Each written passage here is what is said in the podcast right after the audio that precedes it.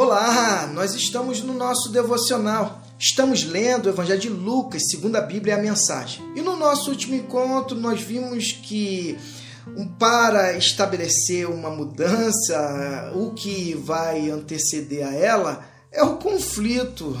É, e o evangelho, ele é justamente isso, o conflito cognitivo para mim e a sua mente com o objetivo de nos fazer é, compreender que somos filhos de Deus. E quando temos essa compreensão de que somos é, filhos de Deus, vivenciamos uma nova dimensão de vidas. E Lucas prossegue na narrativa, capítulo é, 13, a partir do é, versículo 1.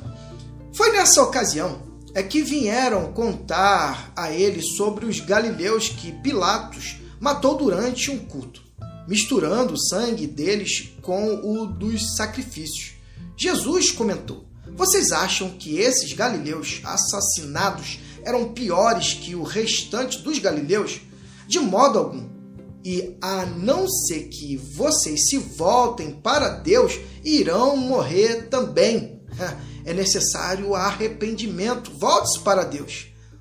Outro dia, em Jerusalém, 18 homens morreram esmagados quando a torre de Siloé desabou sobre eles. Acham que eles eram os piores cidadãos entre todos os habitantes da cidade? De modo algum. E a não ser que vocês se voltem para Deus, irão morrer também.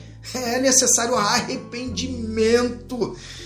Aqui a presença da vida, Jesus é vida, e Jesus ali está sinalizando a dimensão espiritual.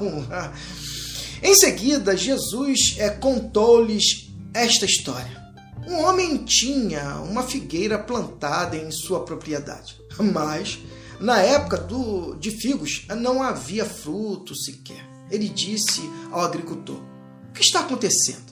Há três anos tento colher figos desta árvore e nada. É melhor cortar. Porque desperdiçar terra boa? Por que isso? O homem lhe pediu: Vamos dar a ela mais um ano. Vou cavar ao redor e jogar adubo. Talvez comece a produzir no ano que vem. Se não der nada, aí então vamos é, cortá-la. A figueira ela tem um propósito da figo. E se ela não está cumprindo o seu propósito, ali se corta, porque ela não cumpre o seu objetivo.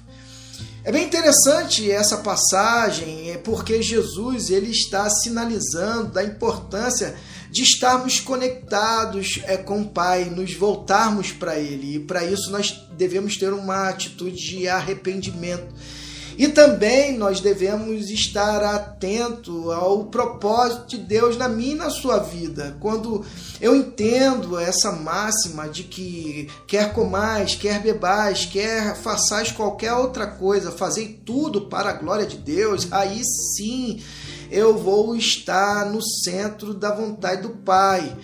É, Pai, ele nos é, dá dons e talento, ele nos converge nele justamente para nos fazer entender que a dimensão que devemos viver é a dimensão relacional.